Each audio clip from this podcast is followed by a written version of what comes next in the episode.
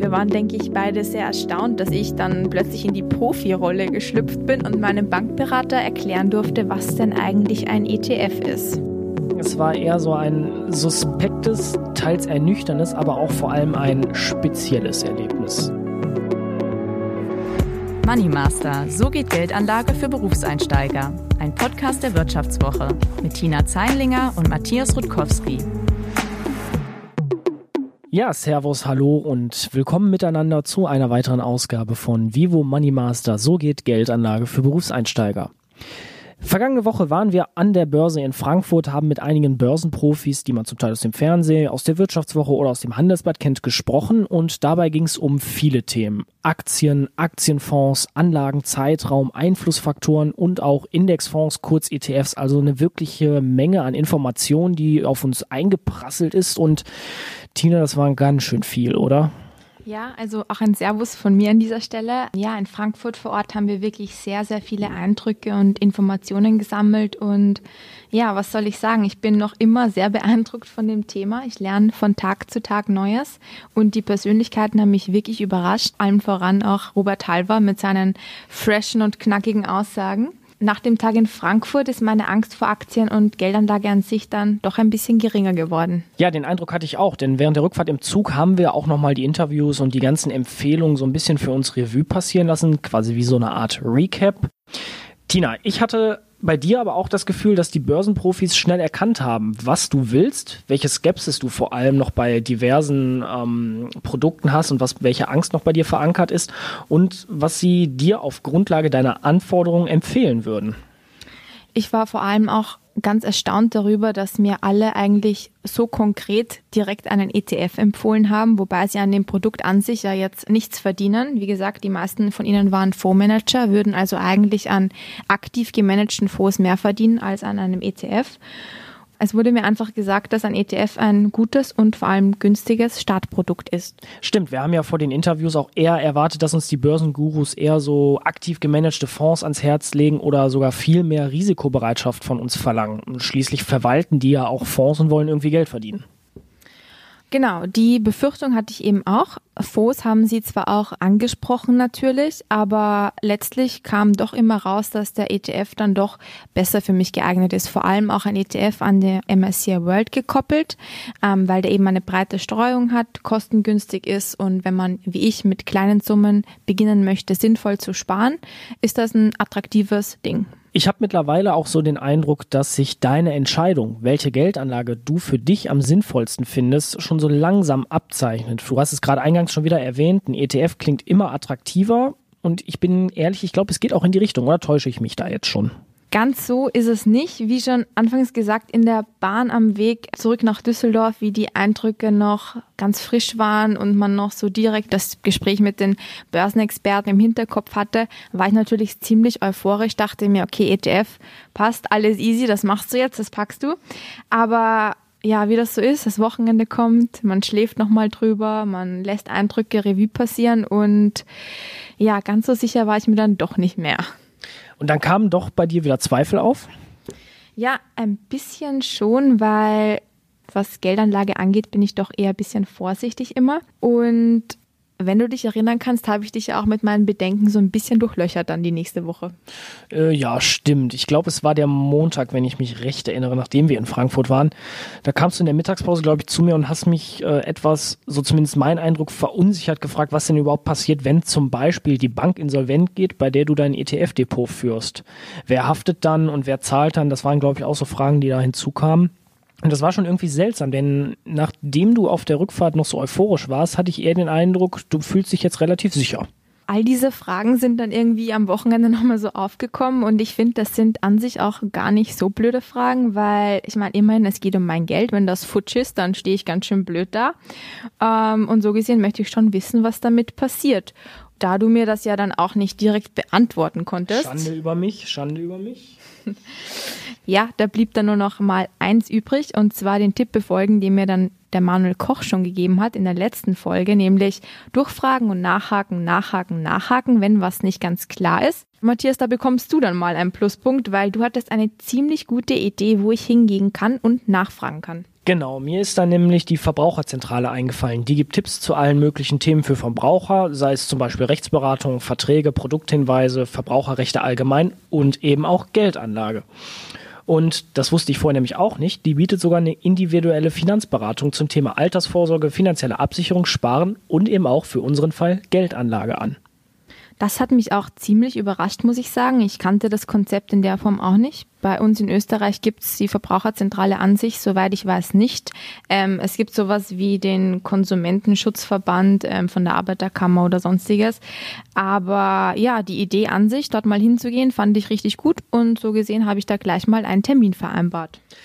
Genauer gesagt haben wir bei der Verbraucherzentrale NRW einen Termin vereinbart und zwar in der Düsseldorfer Beratungsstelle. Da haben wir Thomas Lang getroffen. Der ist gelernter Bankkaufmann, Bankfachwirt und IHK-Betriebswirt, also hat wirklich schon eine Menge Ahnung von der Materie.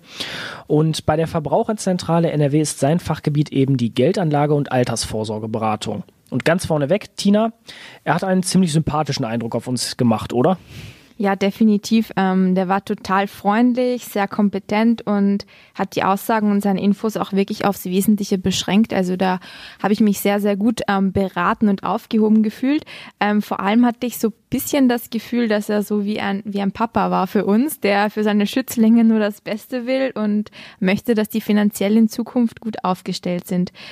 Ja, und wenn man sich seine Aussagen so anhört, dann hat er anfangs aber eigentlich gar nicht so direkt über Geldanlage gesprochen. Sie sollten eine gewisse Liquiditätsreserve haben. Sie sollten zwei bis drei Nettoeinnahmen auf einem gut verzinsten Tagesgeldkonto haben, ähm, was kostenfrei ist. Unter gut verzinst verstehen wir dabei so 0,4 bis 0,5 Prozent. Darüber hinaus ist erstmal die Frage, ob Sie Basisabsicherung haben, wie eine Berufsunfähigkeit und eine Haftpflichtversicherung. Und ähm, als weiteres empfehlen wir dann kostengünstige und flexible Sparprodukte. So, kurzer Check. Liquiditätsreserven, wie sie Thomas Lang empfiehlt, hast du. Check. Können wir einen Haken hintermachen. Ja, wobei man da ehrlich gesagt auch schauen könnte, dass ich vielleicht ein Tagesgeldkonto oder ein Girokonto finde, ähm, das bisschen besser verzinst ist als mit 0,01 Prozent.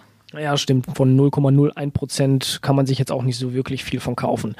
Aber weiter im Programm. Stichwort Basisabsicherung. Das sind zum Beispiel Krankenversicherungen, Pflegeversicherungen oder auch eine Berufsunfähigkeitsversicherung. Das hatten wir beide bis zu dem Termin ja eigentlich auch nicht so wirklich auf dem Schirm.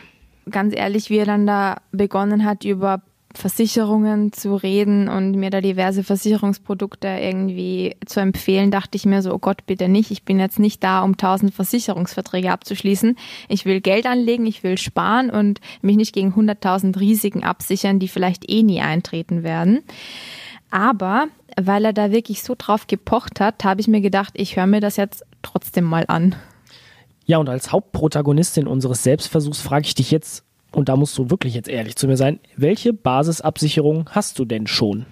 Ich habe dafür zu Hause in Österreich angerufen bei meiner Mama, weil die das am besten weiß. Also, ich habe eine private Haftpflichtversicherung. Die ist irgendwie an meine Hausratsversicherung gekoppelt. So gesehen bin ich da schon mal abgesichert. Die kostet auch gar nicht so viel im Monat. Also, das kann sich jeder auch ganz kostengünstig zulegen. Ja, allerdings eine Berufsunfähigkeitsversicherung habe ich nicht, kannte ich bis zu dem Zeitpunkt auch ehrlich gesagt nicht. Klingt es für dich denn überhaupt interessant? Ehrlich gesagt nicht wirklich, weil klar, jeder kann mal berufsunfähig werden. Auf das hat mich Thomas Lang auch wirklich explizit hingewiesen. Es ist allerdings so, dass die ziemlich, ziemlich teuer ist. Also das sind dann vielleicht 40 Euro im Monat. Jetzt würde Thomas Lang sagen, ja, 40 Euro im Monat sind jetzt nicht so viel. Wenn du irgendwann mal berufsunfähig wirst, dann hast du eine Einkommenslücke. Die gesetzliche Absicherung sichert dir nur 20 Prozent deines früheren Einkommens, wenn überhaupt, oder 30. Und mit dieser Berufsunfähigkeitsversicherung könnte ich diese Lücke dann sozusagen auffüllen. So, Thema Basisabsicherung haben wir ja damit abgefrühstückt und dann ging es ja wirklich ums Eingemachte. Wir haben Thomas Lang natürlich nach flexiblen und kostengünstigen Sparprodukten gefragt, nach denen wir ja suchen.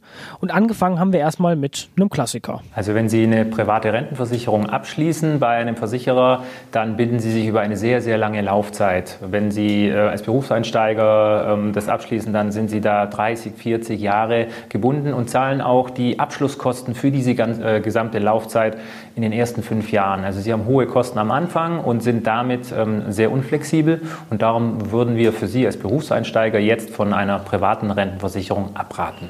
Also halten wir fest, eine private Rentenversicherung ist tatsächlich zu unflexibel, ausgeschlossen raus und kein Thema mehr. So ist es. Ja. Aber dann gibt es ja noch staatlich geförderte Anlageprodukte. Stichwort Riester und Rürup-Rente. Darüber hast du ja schon mit Niklas Heuer von der Vivo gesprochen und Thomas Lang hat dir zu diesem Thema ja auch eine klare Meinung gesagt. Bei staatlich geförderten Produkten wie zum Beispiel Riester-Rente oder einer Rürup-Rente muss man sehr gut überlegen, ob sie da auch rauskommen. Bei einer Rürup-Rente ist das nicht der Fall. Das heißt, für einen Berufseinsteiger ist ein Rürup-Vertrag absolut nicht geeignet.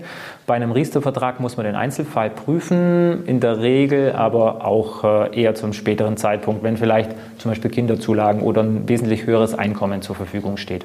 So, und nachdem wir das ja jetzt gehört haben, müssen wir ja sagen, Niklas hat dir das ja auch so erklärt. Rürup keinesfalls und Riester vielleicht im Einzelfall mal prüfen, aber verglichen mit anderen Produkten auch eher zu unflexibel. Da waren wir schon an dem Punkt und jetzt wurden wir halt nochmal bestätigt. Gut, können wir auch einen Haken hintermachen. Stellt sich mir nur ehrlich gesagt langsam die Frage, was sind flexible Anlageprodukte aus Sicht der Verbraucherzentrale? Denn da haben wir ja bis jetzt keine Antwort drauf gekriegt. Genau, da bin ich jetzt direkt mal wirklich auf ETFs wieder gegangen und habe mir gedacht, so okay, ich frage jetzt einfach nochmal Vergleich ETF zu einem Aktienfonds. Was sagt mir da der Herr Lang dazu? Die Vergangenheitswerte ähm, zeigen, über die letzten zehn Jahre war ein Großteil der aktiven Fondsmanager schlechter als ihr eigener Index. Und darum kann es sein, dass Sie auch einen guten Fondsmanager, einen aktiven Fondsmanager ähm, erwischen. Es kann aber auch sein, oder die Regel ist, dass es eher äh, nach Kosten schlechter ist und auf eine sehr lange Sparzeit, was Sie haben, ist es durchaus sinnvoller, auch einen, ähm, einen ETF zu besparen. Da ist er wieder, dieser Schatten, der uns die ganze Zeit verfolgt, der ETF. Okay, also jetzt solltest du dann doch wieder zufrieden sein, oder? Ich zähle mal, ich zähle noch mal auf. Tim, Hauke, Niklas, die Börsenprofis und jetzt auch noch die Verbraucherzentrale. Alle empfehlen dir wärmstens ETFs. Sieht nach einer klaren Nummer aus. Schlägst du jetzt zu? Moment, Matthias, nicht so schnell. Ich glaube nämlich, dass wir eine ganz, ganz wichtige Anlaufstelle vergessen haben, wenn es um Geldthemen geht. Ganz simpel, meine Hausbank.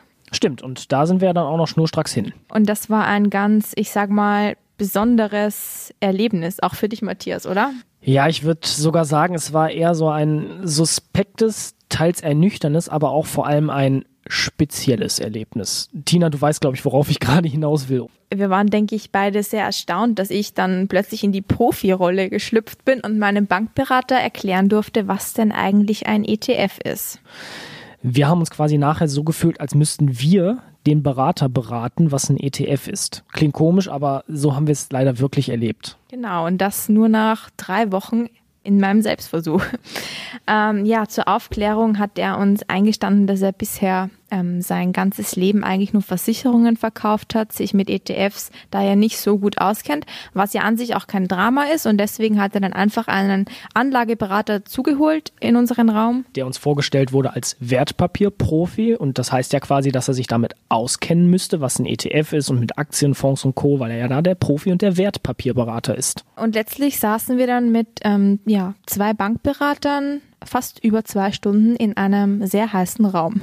Ja, und dann haben wir ziemlich lang mit diesen zwei Herren am Tisch gesessen in diesem wunderschönen Glaskasten. Wir haben den ja natürlich auch vorab schon geschrieben, dass wir Geld anlegen wollen, sinnvoll, günstig und effizient sparen wollen als Berufseinsteiger. Ehrlich gesagt, ich hatte nicht den Eindruck, dass die wirklich gemerkt haben, was wir möchten und das erste, was die beiden Berater dieser öffentlich-rechtlichen Universalbank uns angeboten haben, war eigentlich mehr so ein Katalogprogramm, eine Direktversicherung. Genau, eine schöne, schöne Direktversicherung. Ähm, die kam dann zur Sprache und bei der hätte ich mindestens zwölf, aber in der Regel 30 bis 40 Jahre einzahlen müssen. Also quasi eine private Rentenversicherung. Und über das Geld hätte ich dann auch nicht viel früher verfügen können. Ich habe denen dann ziemlich schnell gesagt, dass das für mich total unattraktiv ist und mir zu unflexibel ist. Und ja, dann ging die Suche weiter. Also es war eher so ein unbefriedigendes Erlebnis. Was aber, und das müssen wir ehrlich sagen, positiv bei der Beratung war, dass ein für uns ganz neuer Begriff gefallen ist, den wir vorher gar nicht so wirklich auf dem Radar hatten. Vermögenswirksame Leistung, kurz VL.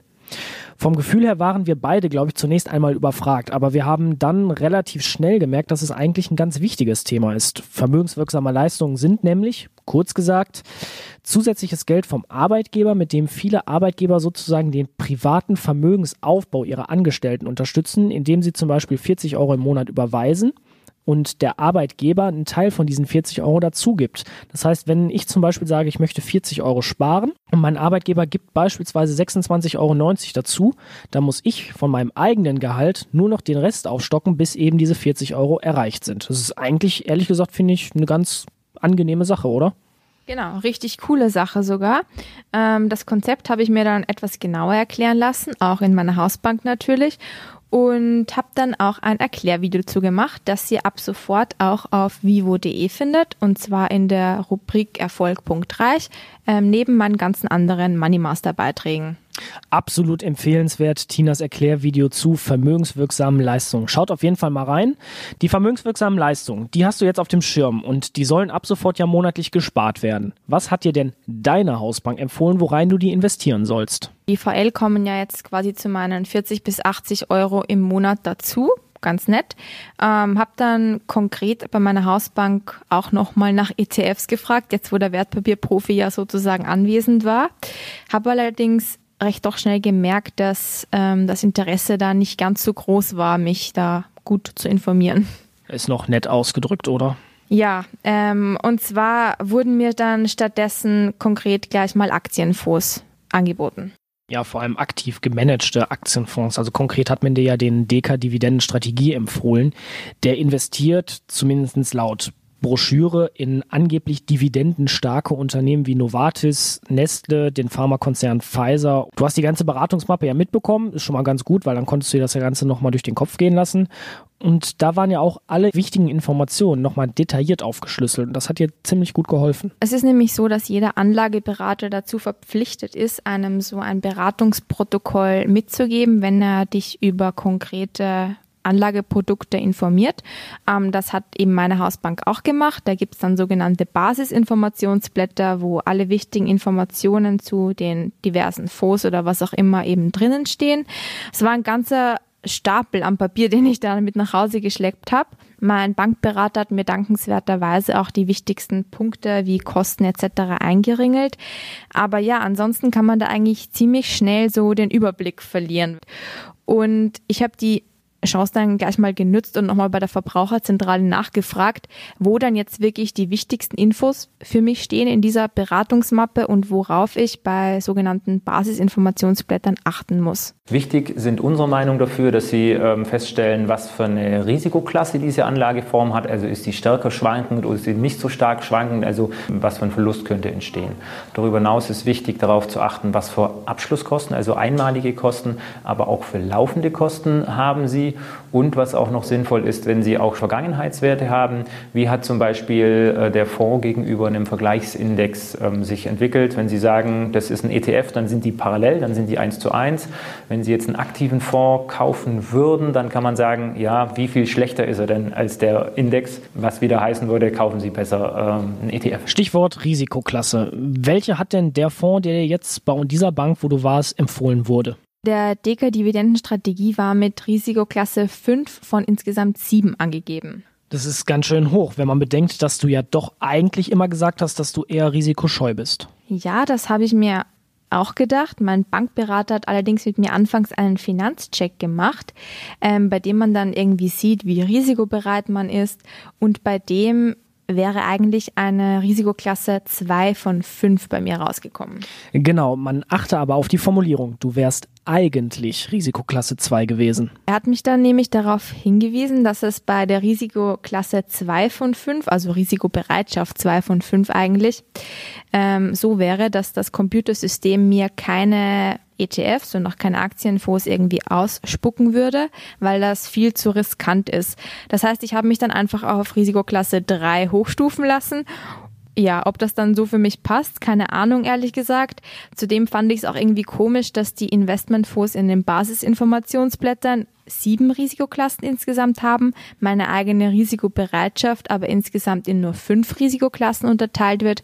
Also inwiefern man diese Skalierung übertragen kann, ob jetzt eine fünf von sieben so ist wie eine drei von fünf, I don't know. Aber ja, mein Bankberater wird schon wissen, was mir gut tut nach dem Beratungstermin war ja auch bei uns so der Eindruck, dass eher so ein paar zusätzliche Zweifel aufgekommen sind.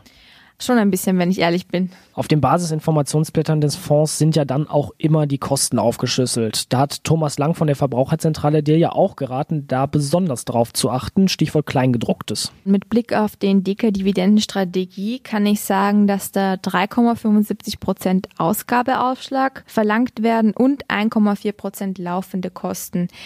Mir wurde das bei meiner Hausbank dann auch alles ganz nett durchgerechnet und über eine Laufzeit von fünf Jahren und einer monatlichen Sparsumme von 50 Euro wäre ich dabei bisschen über 180 Euro. Runtergerechnet auf ein Jahr ist das jetzt nicht so wahnsinnig hoch, aber ich habe mir dann natürlich schon die Frage gestellt, ob das denn nicht auch billiger geht. Günstiger geht's bestimmt. Ähm, das ist zumindest mein Eindruck, vor allem vor dem Hintergrund der Gespräche, die wir an der Börse geführt haben. Da kam ja auch immer wieder so dieses Thema ETF auf den Tisch. Und mit ETFs wurde dir ja auch gesagt, die sind zwar nicht komplett kostenlos, aber wesentlich kostengünstiger als aktiv gemanagte Fonds. Und da hast du aber von der Bank, wo wir waren, keine Infos gekriegt. Nein, das stimmt. Also ich habe das anfangs, wie gesagt, im Beratungsgespräch auch immer wieder angesprochen. Kann mir natürlich vorstellen, warum mir dazu keine Infos gegeben wurden, weil natürlich eine Bank damit nicht so wahnsinnig viel verdient, beziehungsweise eigentlich gar nichts. Aber zumindestens, wenn man die, den Börsenprofis und auch Tim glaubt und auch Hauke glaubt, ist ein ETF eine tolle Sache. Meistens ist es ja dann so, dass man einen ETF über eine Online-Bank kauft, quasi dort über eine Online-Bank ähm, ein Depot eröffnet und sich da diesen ETF holt. Da kamen mir allerdings wieder ein paar Zweifel auf. Online-Banken oder Direktbanken, die ja also nur ihre Dienstleistung übers Internet anbieten, sind ja, Tina, ehrlich gesagt nichts Neues. Gibt's ja schon seit einiger Zeit. Aber warum scheust du vor solchen Anbietern zurück? Denn im digitalen Zeitalter sollte doch, sag ich mal, digitales Banking, eine Online-Bank oder eine Direktbank dich jetzt nicht von der Geldanlage abhalten. Ich habe bei Gott keine Angst vor Online-Banking, aber meine Mama hat zum Beispiel immer gesagt, dass es ihr dennoch lieber ist zu wissen, okay, da ist eine Filialbank, da ist ihr Bankberater und da kann sie hingehen, wenn sie Probleme hat. Bei einer Direktbank ist das ja nicht immer so der Fall. Ja, wobei unser Test hat ja jetzt auch gezeigt, klar ist natürlich nicht repräsentativ, dass, sage ich mal, der Ansprechpartner bei der Bank nicht unbedingt auch immer gerade der geeignetste ist. Da muss ich dir wohl leider recht geben. Ähm, allerdings, die Zweifel sind geblieben und deswegen bin ich einfach nochmal zum Thomas Lang in der Verbraucherzentrale gegangen, mein Sorgenpapa sozusagen, und wollte wissen, ob das dann ein Problem ist, ähm, bei einer Online- oder Direktbank ein Depot zu eröffnen. Das Geld ist sicher, weil die Banken an sich nur das Depot stellen. Sie müssen sich vorstellen, es ist ein Korb, ähm, in dem die Wertpapiere liegen. Sollte mit der Bank irgendetwas passieren, ist das kein Problem, weil die Bank nur der Verwalter, der Halter quasi dieser ETFs ist. Und wenn der Bank irgendwann, wenn die insolvent gehen würde, dann könnten sie das Geld ohne weiteres zu einer anderen Bank übertragen. Also aus Sicherheit, aus Insolvenzsicherheit spricht nichts dagegen, ähm, ein Depot bei einer Online-Bank zu machen. Das klingt ja schon mal alles beruhigend. Thomas Lang hat dir ja schon einige Sorgen und Ängste jetzt genommen. So ist es. Und ähm, meinen Sorgenpapa sozusagen habe ich dann auch nochmal zum Thema VL befragt, wie er die denn jetzt gekoppelt mit meinen sonstigen Sparbeträgen anlegen würde. Also wir hatten eine Dreigliederung, zu sagen, ähm, Sie würden natürlich eine sehr kurzfristige Liquiditätsreserve auf dem Tagesgeldkonto haben. Dann kann man nochmal überlegen, vielleicht mittelfristig ähm, auch in sehr kostengünstige Banksparpläne zu gehen, wo Sie eine gute Verzinsung haben, wo Sie vielleicht über vermögenswirksame Leistungen von Ihrem Arbeitgeber noch eine Unterstützung haben. Ein großer Teil aber in den Bereich ETF ETF-Sparpläne, der kostengünstig bei Direktbanken zu besparen ist. Banksparpläne für deine vermögenswirksamen Leistungen klingt jetzt irgendwie unsexy und zumindest vom Namen her so ziemlich wieder nach dem klassischen Sparbuch. Das dachte ich mir ehrlich gesagt auch. Banksparplan klingt ziemlich, ähm, ja. Altbacken. Danke, das Wort hast du dir gut gemerkt. Allerdings, wenn man sich Banksparpläne mal genauer ansieht, dann ist es durchaus so, dass es da ganz gute Anbieter gibt, die eine bessere Verzinsung als 0,01 Prozent anbieten. Ähm, Thomas Lang hat mir da paar konkrete Anbieter empfohlen. Einer davon hat eine Verzinsung von 2,75 Prozent über eine Laufzeit von sieben Jahre, was schon mal ganz attraktiv ist.